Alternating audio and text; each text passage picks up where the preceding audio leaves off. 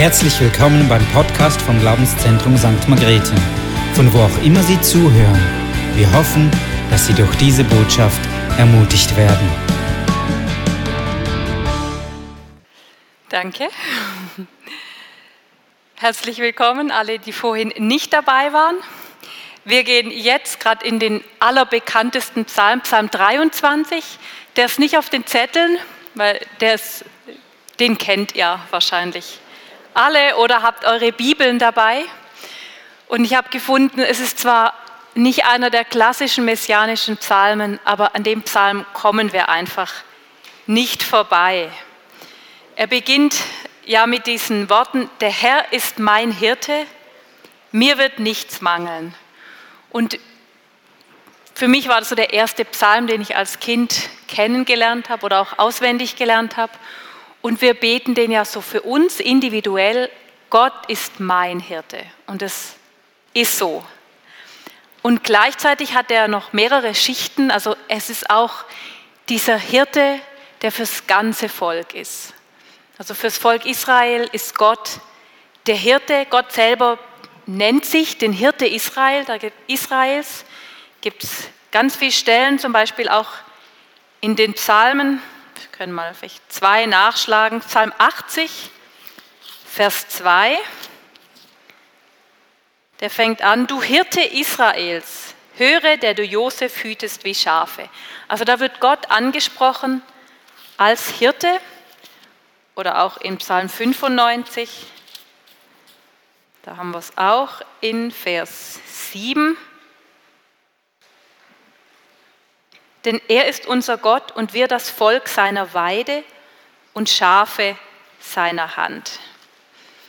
Oder auch in den Propheten, eine Stelle noch, Jesaja 40, Vers 11, heißt es über Gott: Siehe, da ist Gott der Herr er wird seine Herde weiden wie ein Hirte. Er wird die Lämmer in seinen Arm sammeln und im Bausch seines Gewandes tragen und die Mutterschafe führen. Und dann gibt es noch ganz viele andere Stellen. Also Gott ist der Hirte, der das Volk zuerst nach Ägypten und dann aus Ägypten wieder rausgeführt hat. Und für die Menschen, fürs Volk Israel war ganz klar, dieses Bild vom Hirte, das ist Gott. Und dann kommt Jesus und stellt sich hin und sagt, ich bin der gute Hirte. Johannes 10, die Verse 1 bis 29 redet er dann ausführlich über den guten Hirte, was der Unterschied ist von guten Hirten zu schlechten Hirten und dass er der gute Hirte ist, der sein Leben für die Schafe lässt und dann ganz unerhört, der seinen Schafen noch ewiges Leben gibt. Und dann sagt er, niemand kann sie aus meiner Hand reißen eben weil er so stark und so ewig und so mächtig ist. Und eigentlich müsste es damals schon bei allen, die zugehört haben, geklingelt haben. Gott ist der Hirte und jetzt kommt da einer und stellt sich hin und sagt, ich bin's. Ich bin der Hirte, von dem ihr die ganze Zeit redet und Bibel lest und alle wissen, Gott ist wie ein Hirte. Und Jesus demonstriert es auch wie er als Hirte, ähm, welche Eigenschaften er als Hirte hat. Es geht ja dann weiter im Psalm, eben mir wird nichts mangeln. Jesus kommt, Johannes 10, ich bin gekommen, damit sie leben und volle Genüge haben, also Leben im Überfluss. Er greift eigentlich all die Details vom Psalm 23 auf, nicht explizit, aber so nebenbei und knüpft daran an. Er weidet mich auf einer grünen Aue, geht's weiter, und führet mich zum frischen Wasser. Was macht Jesus? Er macht diese Brotvermehrung bei der Speisung der 5000 in Markus 6. Die macht er ausgerechnet dann, wenn die Wiesen grün sind. Wir waren jetzt gerade in Israel als Familie letzte Woche und ich war noch nie in der Jahreszeit, ich habe zum ersten Mal saftig grüne Wiesen gesehen. Ich habe sonst Israel immer nur grau-braun gesehen. Saftig grün ist eine Seltenheit. In Markus 6 lesen wir in Vers 34 und 39 bei der Speisung der 5000, Jesus sah die große Menge und sie jammerten ihn, denn sie waren wie Schafe, die keinen Hirten hatten. Dann predigt er und dann merkt er, alle haben hungrig. Und dann heißt in Vers 39, er gebot ihnen, dass sie sich alle lagerten, tischweise, auf das grüne Gras. Er führet mich zur grünen Aue. Grüne Auen, große Ausnahme, dass es die gibt. Und Jesus macht die Speisung der 5000 ausgerechnet in diesen wenigen Wochen, wo sie sich überhaupt in grünes Gras setzen können. Er führt mich zum frischen Wasser. Das hat Gott gemacht beim Auszug aus Ägypten, immer wieder Wasser aus dem Felsen, wunderbare Wasserversorgungen. Und dann kommt Jesus, eins der ersten Dinge, die er tut, ist der Frau am Brunnen begegnen in Johannes 4 und sagt, hey, von dem Wasser kriegst du wieder Durst. Aber wenn du wüsstest, wer ich bin, dann würdest du mir sagen, gib mir zu trinken, denn ich gebe dir Wasser, wovon du nie wieder Durst haben wirst. Also Jesus sagt mit anderen Worten, ich bin übrigens auch noch das Wasser in Person. Er ist das Brot des Lebens, er ist das Wasser. Er stillt den Durst. Denkt man Offenbarung 22, Vers 17, wen da dürstet, der komme und nehme vom Wasser des Lebens umsonst. Also voller Anspielungen. Psalm 23, Vers 3, er erquicket meine Seele. Was sagt Jesus in Matthäus 11, Vers 28? Kommt her zu mir, alle, die ihr mühselig und beladen seid, ich will euch erquicken sagt er zu Menschen, die mit diesem Psalmengebet leben, der Herr erquickt meine Seele. Und dann kommt Jesus, ich bin übrigens der, der euch erquickt. Also mich hat es richtig fasziniert. Er führt mich auf rechter Straße um seines Namens willen. Jetzt haben wir diesen Name. Schon mal das Führen auf rechter Straße, das hat Gott demonstriert beim Auszug aus Ägypten, dass er immer auf der richtigen Straße führt. Und dann kommt Jesus und sagt, ich führe euch nicht nur auf der richtigen Straße, ich bin der Weg. Also ich bin gleichzeitig noch die Straße. Ich führe euch, aber ich bin gleichzeitig auch noch der Weg. Um seines Namens willen. Jetzt wissen wir, der Name von Jesus, hebräisch Jeshua, heißt übersetzt Hilfe. Also ich habe unseren Religionsschülern früher in der Landeskirche ich Rallye-Unterricht gegeben. Ich habe immer gesagt, das, ist das kürzeste Gebet ist Jesus, weil das heißt schon Hilfe. Also wenn ihr in Not seid und ihr habt alles vergessen, was er je im Rallye-Unterricht gelernt hat, dann merkt euch einfach eins, Jesus Hilfe und das wirkt auf jeden Fall, dann hört Jesus. Um seines Namens willen. Ich meine, Gott hat uns den Namen von Jesus anvertraut und sein Name ist sein Programm, er ist die Hilfe in Person, die Rettung in Person. Römer 10, Vers 10, wer den Namen des Herrn anruft, der wird errettet. Also um seines Namens willen. Er hat sich verbürgt, weil er Hilfe heißt, ist er auch die Hilfe. Dann haben wir dieses finstere Tal, diese existenzielle Not. Jeder von uns ist im Leben schon durch finstere Täler gegangen und wir wissen aus unserer Erfahrung, dass wenn wir im finsteren Tal sind, dann nützt uns nichts, wenn wir was über Gott wissen, sondern dann müssen wir wissen, er ist mein Gott und ich gehöre ihm. Und das ist genau das, was hier im Psalm auch passiert. Bis dahin heißt es immer in der dritten Person über Gott, er ist mein Hirte, er führt mich, er weidet mich, er erquickt mich. Immer schön ein bisschen distanziert aufgezählt. Das sind alles gute Facts über Gott. Stimmt alles. Aber jetzt dreht's und den Rest vom Psalm ist es immer du. Du bist bei mir. Du tröstest mich und so weiter. Und das ist das, was passieren muss, wenn wir in finsteren Tälern sind. Wenn wir nur wissen, wer Gott ist und was er alles kann, dann kommen wir nicht durch die finsteren Täler, dann müssen wir wissen, er ist mein und ich gehöre zu ihm. Also er meint mich. Und drum wechselt es an der Stelle im Psalm. Übrigens, die totale Mitte vom Psalm sind diese drei Worte, du bist bei mir. Ihr im Hebräischen durchzählt, hat es vorher 26 Worte und nachher 26 Worte und in der Mitte sind diese, im Hebräischen sind es drei Worte. Du bist bei mir. Und das ist dieser absolute Mittelpunkt eigentlich von der Bibel, von unserem Leben, wer Gott ist. Er ist der, der bei uns ist.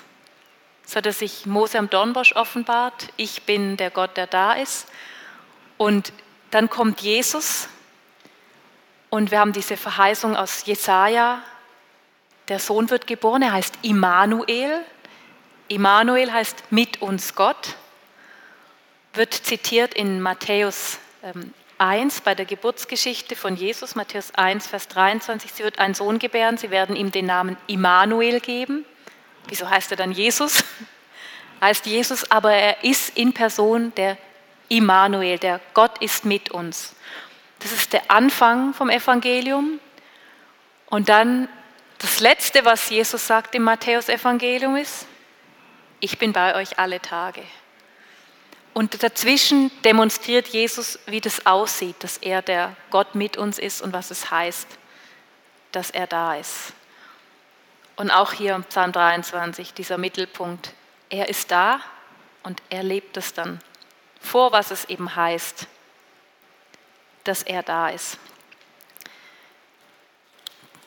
Vielleicht noch zum letzten Vers noch im Psalm 23. Gutes und Barmherzigkeit werden mir folgen mein Leben lang und ich werde bleiben im Hause des Herrn immer da.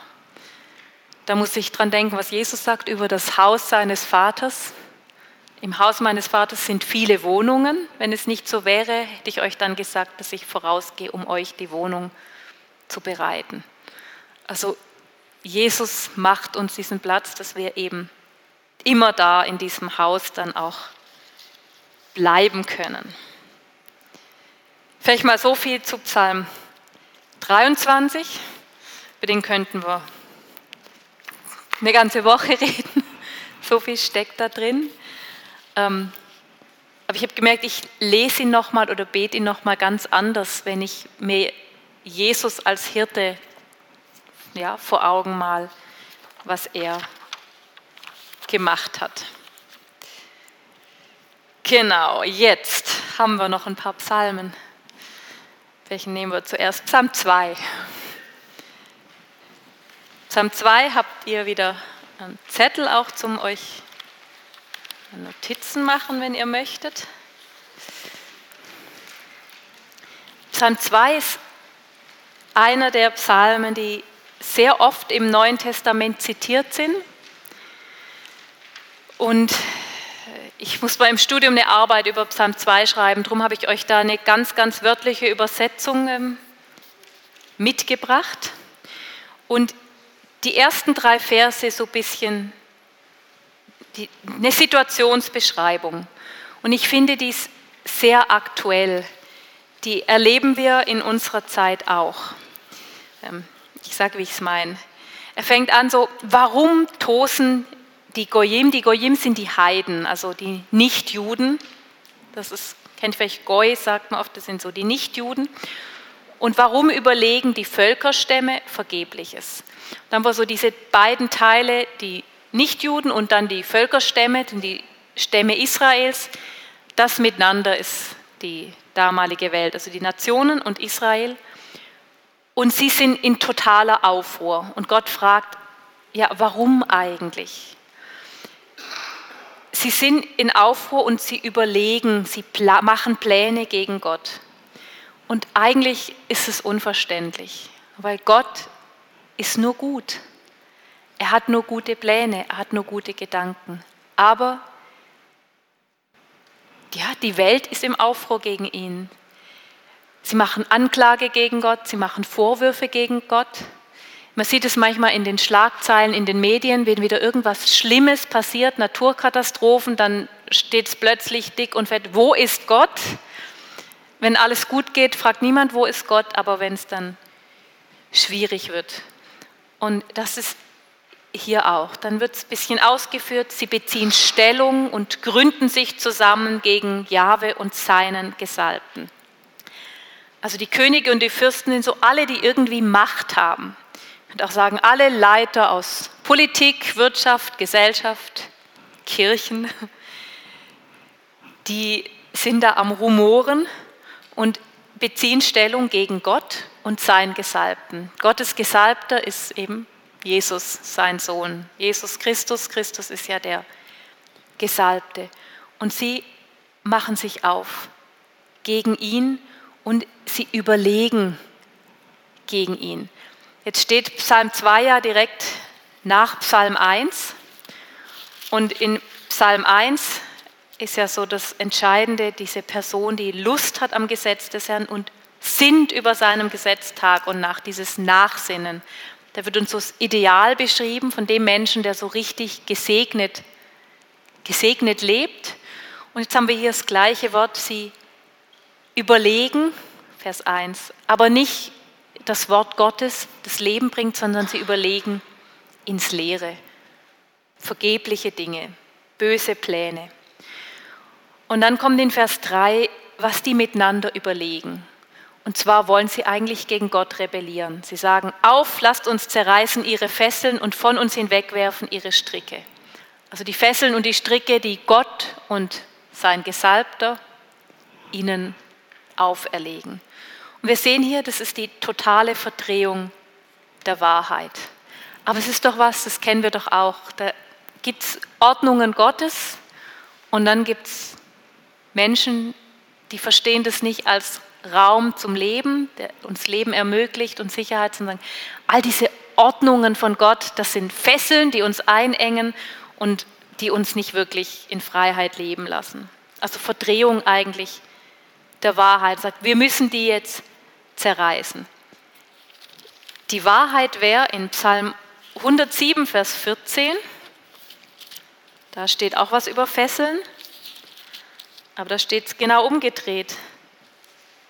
Da steht über Gott, er führte sie aus Finsternis und Dunkel und zerriss ihre Fesseln. Also Gott ist der, der uns in die Freiheit führt. Ja? Jesus ist der Befreier. Gott will immer, dass wir frei sind. Und darum ermöglicht er Ordnungen und Lebensräume, wo wir in Freiheit leben können. Aber sie verdrehen es total und sagen, also Gott ist der, der uns so einengt. Wie geht Gott damit um? Das heißt in Vers 4, er lacht und der Herr spottet über sie. Er thront im Himmel, also Gott sitzt auf dem Thron, das heißt, er regiert. Das kann ihn alles gar nicht vom Thron stürzen. Es kann ihn auch nicht wirklich erschüttern. Aber es hat Konsequenzen für die Menschen, die da eben spotten und rebellieren. Und jetzt haben wir hier diese, diese Verweis eigentlich in die Zukunft. Irgendwann in der Zukunft, Vers 5, einst wird er zu ihnen sprechen in seinem Zorn und mit seinem Entflammen wird er sie verstören. Also Gott wird zornig werden. Wir haben in den verschiedenen Prophetenbüchern immer wieder diese Rede vom Tag des Herrn, Tag seines Zorns oder vom Gericht oder was auch immer, wie wir es nennen wollen.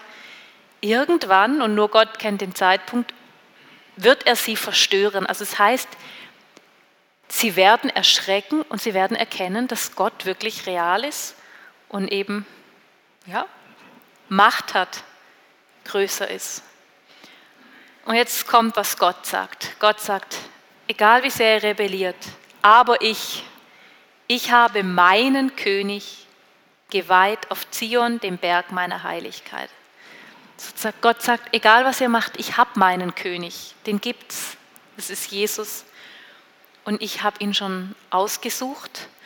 Und jetzt ist ganz interessant, da steht im Hebräischen ein Wort, das heißt wörtlich, ich habe ihn ausgegossen. Ist in den Übersetzungen immer, ich habe ihn geweiht, weil es ist ein Wort, das wird benutzt bei den Opferungen, so für Trankopfer, wenn man Wein ausgießt oder so. Und ich habe jetzt hier das wörtlich reingeschrieben, weil was hat Gott auf dem Berg Zion, also in Jerusalem, mit seinem Sohn gemacht? Er hat ihn ganz wortwörtlich ausgegossen. Also das Blut von Jesus ist geflossen in Zion, in Jerusalem.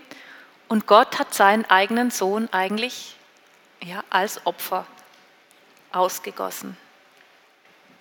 Höchst spannend. Dann haben wir die nächsten drei Verse eigentlich eine wörtliche Rede vom Gesalbten. Ich habe am Schluss die Anführungsstriche vergessen. Am Ende von Vers 9 gehören die eigentlich hin. Da kommt jetzt eigentlich was,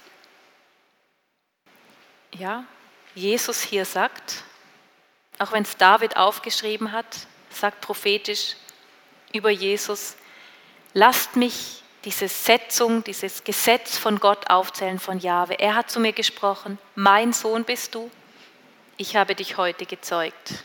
Fordere von mir und ich will dir die Goyim, die Nationen zu deinem Erbe geben und zu deinem Besitz, die Enden der Erde. Also die Erde, es gehört alles Gott und Jesus ist sein Sohn, drum gehört es Jesus, er ist der Erbe. Er kann es Gott sagen und er bekommt es als Erbe. Aber dann kommt diese Konsequenz. Du sollst sie zerschlagen mit einem eisernen Stab, wie Geschirr des Töpfers sollst du sie zerschmeißen. Also wir haben da eigentlich ja, einen Hinweis, dass wenn keine Umkehr passiert von all diesen Fürsten und Machthabern, die sich gegen Gott rebellieren, dann wird es Konsequenzen haben. Dann wird, ist der Sohn verpflichtet zum ja, mit eisernem Stab durchgreifen, könnten wir sagen. Aber, und jetzt kommt diese Warnung am Schluss, und das ist eigentlich eine sehr liebevolle Einladung, die David da formuliert, sagt, eigentlich wirbt er jetzt um die Herzen von diesen Königen und Mächtigen, die gegen Gott rebellieren. Er sagt, hey, handelt verständig. Wir wissen aus den Sprüchen, da heißt, die Furcht des Herrn ist der Anfang der Weisheit. Also weise Handeln heißt, erkennt, dass Gott Herr ist. Also habt Gottesfurcht. Dient Jahwe mit Furcht und freut euch mit Zittern. Und jetzt kommt's, küsst den Sohn, dass er nicht zürne und ihr umkommt auf dem Weg. Denn leicht entbrennt sein Zorn. Glücklich alle, die bei ihm Zuflucht suchen. Und hier ist eigentlich diese Einladung, küsst den Sohn.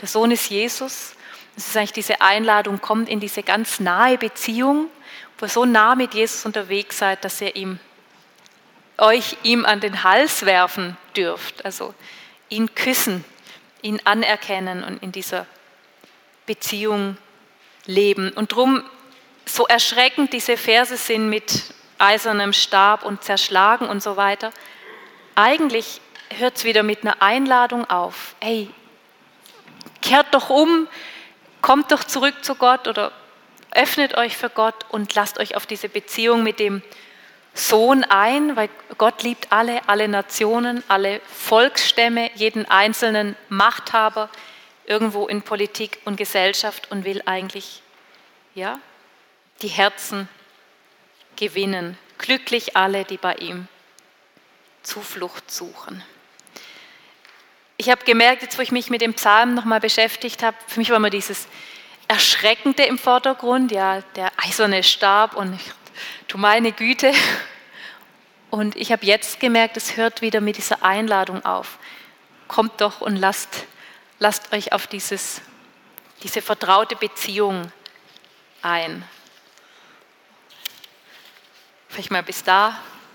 Psalm 2. Wir haben noch Zeit für einen Psalm.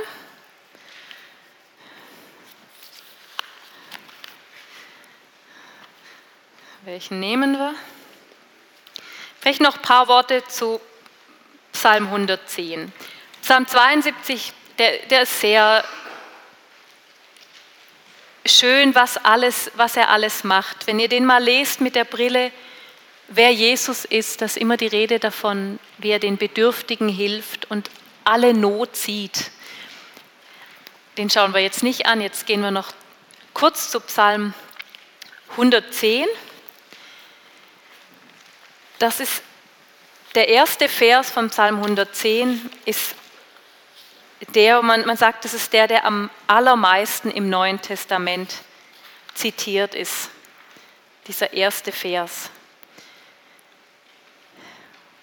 Dieser Spruch Jahwes für meinen Herrn, setze dich zu meiner Rechten, bis ich deine Feinde gemacht habe zum Schemel deiner Füße. Also da fängt es schon mal an mit Spruch Jahwes für meinen Herrn. da ist der David, der sagt, das ist ein Spruch von Gott, aber er ist für meinen Herrn. Ich meine, David ist der höchste Herrscher. Was für einen Herrn hat er über sich? Er muss, ja, Gott sagt, es ist für meinen Herrn. Da redet er prophetisch ja, von Jesus. Und was hat Gott zu Jesus gesagt? Setze dich zu meiner Rechten. Das ist das, was an Himmelfahrt passiert ist, eben Jesus zur Rechten des Vaters. Und dann, wie lange, bis ich deine Feinde gemacht habe zum Schemel deiner Füße. Also dieser Zeitraum, in dem wir eigentlich seit 2000 Jahren leben, so lange bis Jesus wiederkommt. Und dieser Vers ist auch zitiert in Matthäus ähm, 22, Vers 43, wo Jesus mit den Pharisäern diskutiert oder beziehungsweise sie mit ihm diskutieren wollen. Und es darum geht, ja, wer ist jetzt eigentlich Jesus? Ist Jesus wirklich Gott? Und Jesus stellt dann den Pharisäern diese ganz schlaue Frage, Matthäus 22, Vers 43. fragt er die Pharisäer, was denkt ihr jetzt vom Christus, wessen Sohn ist er? Und sie sagen, ja, es ist Davids Sohn, was ja auch stimmt, Jesus ist Nachkomme Davids über die Maria. Und dann fragt Jesus, ja, aber wie kann ihn dann David durch den Geist Herr nennen, wenn er in Psalm 110 sagt, der Herr sprach zu meinem Herrn. Und dann wissen sie nicht mehr, was sie antworten sollen, weil sie genau wissen, die logische Folge ist, dass dieser Davids Nachkomme schon seit Grundlegung der Welt eben der Herr über alles ist und gleichzeitig eben auch Gott ist. Dann ist die Rede vom Stab, diese Autorität Gottes, herrsche inmitten deiner Feinde. Und das ist das, was passieren wird, dass Jesus eben als König herrschen wird.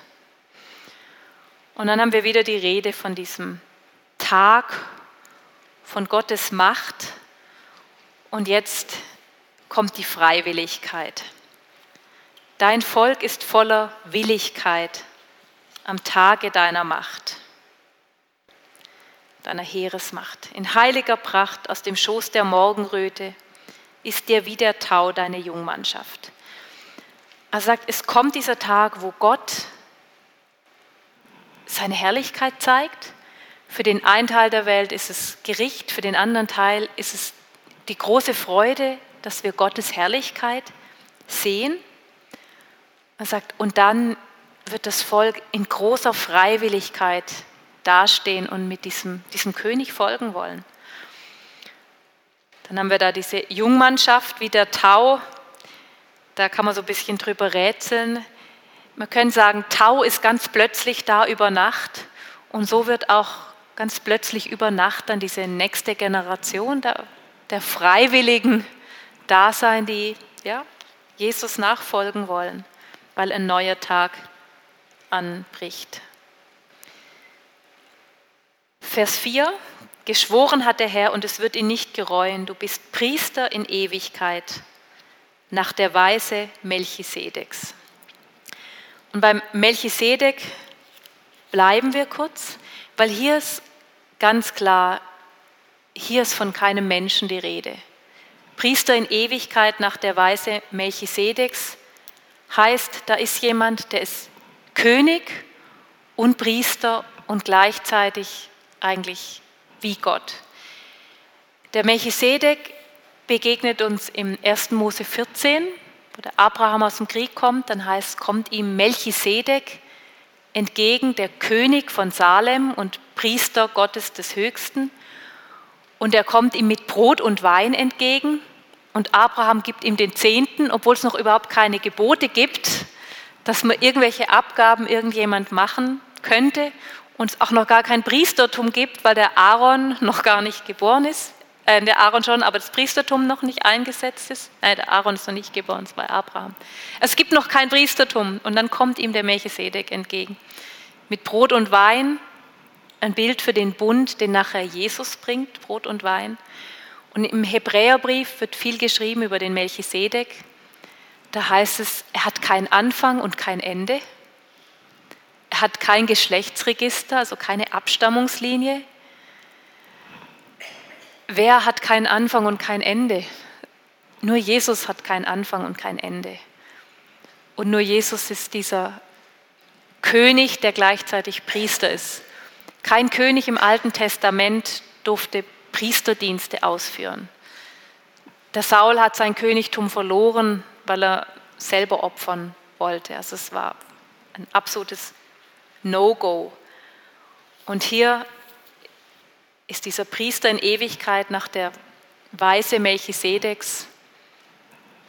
Melchisedek ist ein Urbild für Jesus, der eben König und Priester und Gott gleichzeitig ist, ohne Anfang, ohne Ende und eben ewig.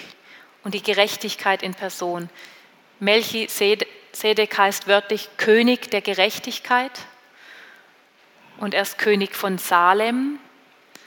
Wer ist die Gerechtigkeit in Person? Jesus ist Gerechtigkeit in Person. Salem ist Jerusalem. In Jerusalem steckt das hebräische Wort Shalom drin, also Friede. Man könnte auch sagen, er ist König des Friedens. Das ist auch wieder Jesus. Jesus ist der, der gekommen ist und er ist der Friede in Person. Also es sind eigentlich zu viele Hinweise auf einmal auf Jesus, dass man die überhaupt ja, noch alle sehen könnte. Dann haben wir wieder den Herrn zu deiner Rechten, Jesus, der zur Rechten Gottes ist. Und am Ende dieses Gericht, ein bisschen ein schwieriger Vers, Vers 6. Er wird richten unter den Nationen und dann diese vielen Leichen. Das Haupt über ein großes Land zerschmettert er. Auf dem Weg wird er trinken aus dem Bach, darum wird er das Haupt erheben. Zu dem Bach können wir nicht viel sagen. Ich weiß nicht, warum da, können wir jetzt nicht deuten irgendwie, aber er wird das Haupt erheben. Haupt erheben ist ein Bild für den Sieg. Das heißt, am Ende wird er den Sieg haben. Jesus hat am Ende den Sieg. Und jetzt nicht nur in erster Linie über irgendwelche Völker und Nationen und Mächtige, sondern er hat den Sieg über den Tod. Ihm gehört das Leben. Er hat den Sieg, indem er Gerechtigkeit und Frieden ja, bleibend auf die Erde bringen wird.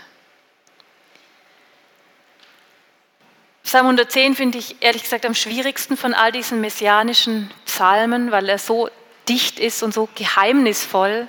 David, der zu seinem Herrn redet.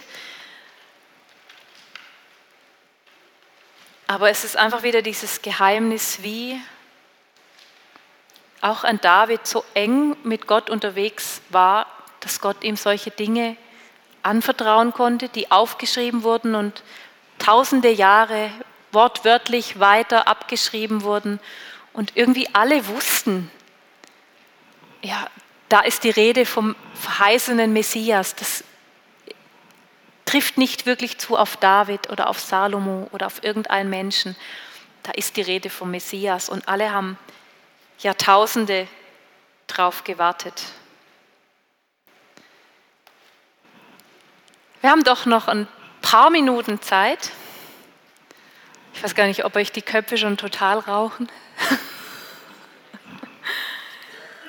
Dann können wir noch ein paar, zum Schluss noch ein paar so schöne Verse aus Psalm 72 anschauen, nach diesem bisschen Zähne ausbeißen an Psalm 110.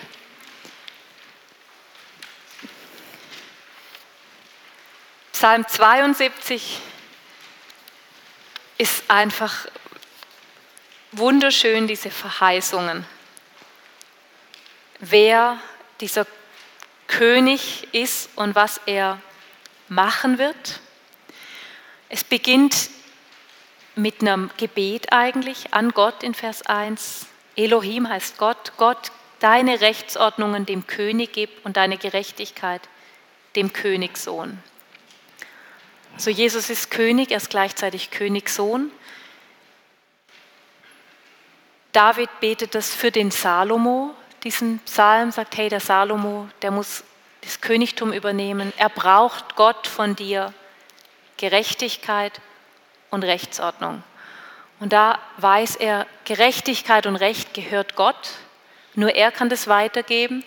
Und wenn wir irgendwo Verantwortung tragen, dann ist die uns immer von Gott gegeben und dann sind wir abhängig davon, dass Gott uns gibt, was wir brauchen, damit wir es im richtigen, die richtige Art und Weise tun können. Und er braucht diese Gerechtigkeit, um dem Volk zu helfen. Und noch mehr ist es nachher Jesus, der mit Recht und Gerechtigkeit kommt und dem Volk hilft. Wir sehen dann in Vers 2, wofür diese Recht und Gerechtigkeit ist, eben für das Volk und für die Gebeugten. Jetzt haben wir so eine, eine Gruppe vom Volk, die Gebeugten, und um die geht es dann noch ganz oft. Die, die arm dran sind, die in schwierigen Situationen sind. Wer kommt nachher in der vollen Erfüllung und kümmert sich um alle, die gebeugt sind und richtet sie auf? Das ist Jesus. Natürlich, David und Salomo waren auch schon die besten Könige, die es damals überhaupt gab, haben sich um das Volk gekümmert und haben schon eine Ahnung gegeben, wie der wahre König, der Messias, mal sein wird. Aber die volle Erfüllung ist dann in Jesus. Und wir sehen dann in Vers 3, wie Friede und Gerechtigkeit Auswirkungen haben, auch ganz praktisch auf das Land. Tragen mögen die Berge Shalom, Frieden für das Volk und die Hügel durch Gerechtigkeit. Also es wird am Land sichtbar, an den Bergen und an den Hügeln, wenn gerecht regiert wird. Ich denke, das kann man eins zu eins auch auf, unsere, auf unser Land übertragen, auf Landwirtschaft, auf Wohlergehen von einem Volk. Wenn gerecht gearbeitet wird und nicht ausgebeutet wird, dann blüht auch ein Land sichtbar auf, auch eben der Boden. Und dann wird aufgezählt, die Gebeugten, die Kinder des Bedürftigen, denen soll er Recht schaffen. Die Unterdrücker sollen zerschlagen werden, eben weil er Autorität hat. Und dann wird wieder Gott angesprochen in Vers 5 oder eben der verheißene Messias. Man fürchte dich, wenn die Sonne scheint und angesichts des Monds von Geschlecht zu Geschlecht. Und auch hier ist wieder deutlich, das kann man über keinen irdischen König sagen, das trifft nicht auf Salomo zu, auch nicht auf David. Nur Gott fürchtet man und verehrt man Tag und Nacht, 24 Stunden, sieben Tage die Woche und von Geschlecht zu Geschlecht, das heißt von Generation zu Generation, also bis in Ewigkeit. Kein irdischer König hat so viel Bedeutung, dass man ihn bis in Ewigkeit verehren würde. Die Bedeutung hat nur Gott. Dann wird was Interessantes gesagt über diesen König. Er komme herab wie Regen auf den gemähten Boden, wie Regengüsse tropfen zur Erde. Wenn wir jetzt an Israel denken, wo jeder Regentropfen zählt und alle feiern, wenn es regnet. Regen ist ein Bild für Segen, wir reden ja auch vom Frühregen und vom Spätregen als Bild für den Segen, die Gegenwart Gottes. Er soll so kommen wie Regen, also wohltuend. Und Jesus ist gekommen und hat gesagt, ich bin eben dieses Wasser des Lebens. Und wir sehen dann im nächsten Vers, was die Folge ist von diesem Wasser. Es blühe in seinen Tagen der Gerechte und Fülle an Shalom, Fülle an Frieden bis kein Mond mehr ist. Also die Menschen werden aufblühen und es gibt Frieden, bis kein Mond mehr ist, heißt bis in alle Ewigkeit. Und auch da sehen wir wieder, kein irdischer König kann Frieden schaffen bis in alle Ewigkeit. Das kann auch nur Jesus dann mit seinem Friedensreich. Das hat zeitlich kein Ende, sein Reich, und es hat auch räumlich kein Ende. Das sehen wir in Vers 8. Er wird herrschen von Meer zu Meer und vom Strom bis zu den Enden der Erde. Der Salomo hat ein großes Reich, aber das, was hier beschrieben ist, dieses messianische Reich, das ist ohne Ende. Er streckt sich über alles. Und dann haben wir auch wieder dieses sich beugen von von den anderen Menschen. Sie werden sich vor ihm beugen. Seine Feinde werden Staub lecken, also sich ihm unterwerfen. Und in Vers 10 sind alle Himmelsrichtungen beschrieben mit diesen geografischen Angaben. Ja, Tarsis in Südwestspanien, die Inseln Saba und Seba, also Norden, Westen, Osten und Süden. Von allen Seiten werden sie kommen und ihm Geschenke bringen. Wir wissen aus 1. Könige 10, die Königin von Saba ist gekommen mit Gold und Geschenken für Salomo. Das ist schon auch im Natürlichen passiert. Aber wenn Jesus König ist, dann werden erst recht aus allen Himmelsrichtungen alle kommen. Und sie werden sich, was dann in Vers 11 beschrieben ist, alle Könige werden sich beugen und alle Nationen werden ihm dienen. Das ist auch beim Salomo natürlich nicht passiert. Das wird erst bei Jesus passieren. Die nächsten Verse ist einfach beschrieben, was Jesus getan hat, warum er gekommen ist. Er wird befreien, den Bedürftigen, die Gebeugten, die, die keine Helfer haben. Befreien heißt, er wird sie retten, rausreißen, also in die Freiheit bringen. Die Seelen der Bedürftigen wird er retten, heißt es in Vers 13. Also nicht nur ihr äußeres Leben, sondern auch die Persönlichkeit. Jesus ist jeder Einzelne wichtig. Er will nicht nur, dass wir irgendwie überleben, sondern dass wir zum Blühen kommen, dass unsere Seele, unsere Gefühle, alles, was zu uns gehört an Originalität und Einzigartigkeit, dass es zum Leben kommt und zum Blühen kommt. Vers 14 heißt, er wird ihre Seelen erlösen.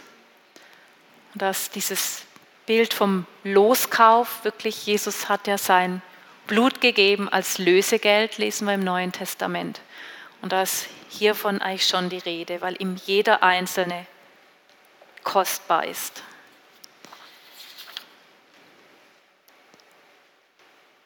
Genau. Vielleicht mal bis hier, nachher haben wir noch die Auswirkungen, einfach dieses Blühen, wie das ganze Land sich anfängt aufzublühen, die Menschen aufblühen und am Ende endet es mit diesem Gotteslob. Ich denke, weil der David, der diesen, dieses Gebet gebetet hat für Salomo, selber angefangen hat zu staunen, wie groß Gott ist. Darum bricht er am Schluss aus in dieses Lob. Gepriesen sei Jahwe, Gott, der Gott Israels. Er tut Wunder, er allein. Gepriesen sei der Name seiner Herrlichkeit in Ewigkeit. Es sei voll seiner Herrlichkeit die ganze Erde. Amen, ja, Amen. Amen. Und ich danke dir, Jesus, dass wir damit einstimmen dürfen in dieses Staunen, dass du allein Wunder tust und dass du einfach der Größte und der Stärkste und der Beste und der Liebevollste und der Fürsorglichste bist. Dass du von Grundlegung der Welt an bis in alle Ewigkeit nichts anderes im Sinn hast, als jedem von uns mehr Leben, mehr Freiheit, mehr Fülle und mehr auch Nähe mit dir zu geben. Ich danke dir, dass du nicht aufhören wirst, solange wir leben, uns immer wieder neu und immer wieder näher an dein Herz zu ziehen und uns zu zeigen, wer du wirklich bist und dass du genau uns meinst. Amen.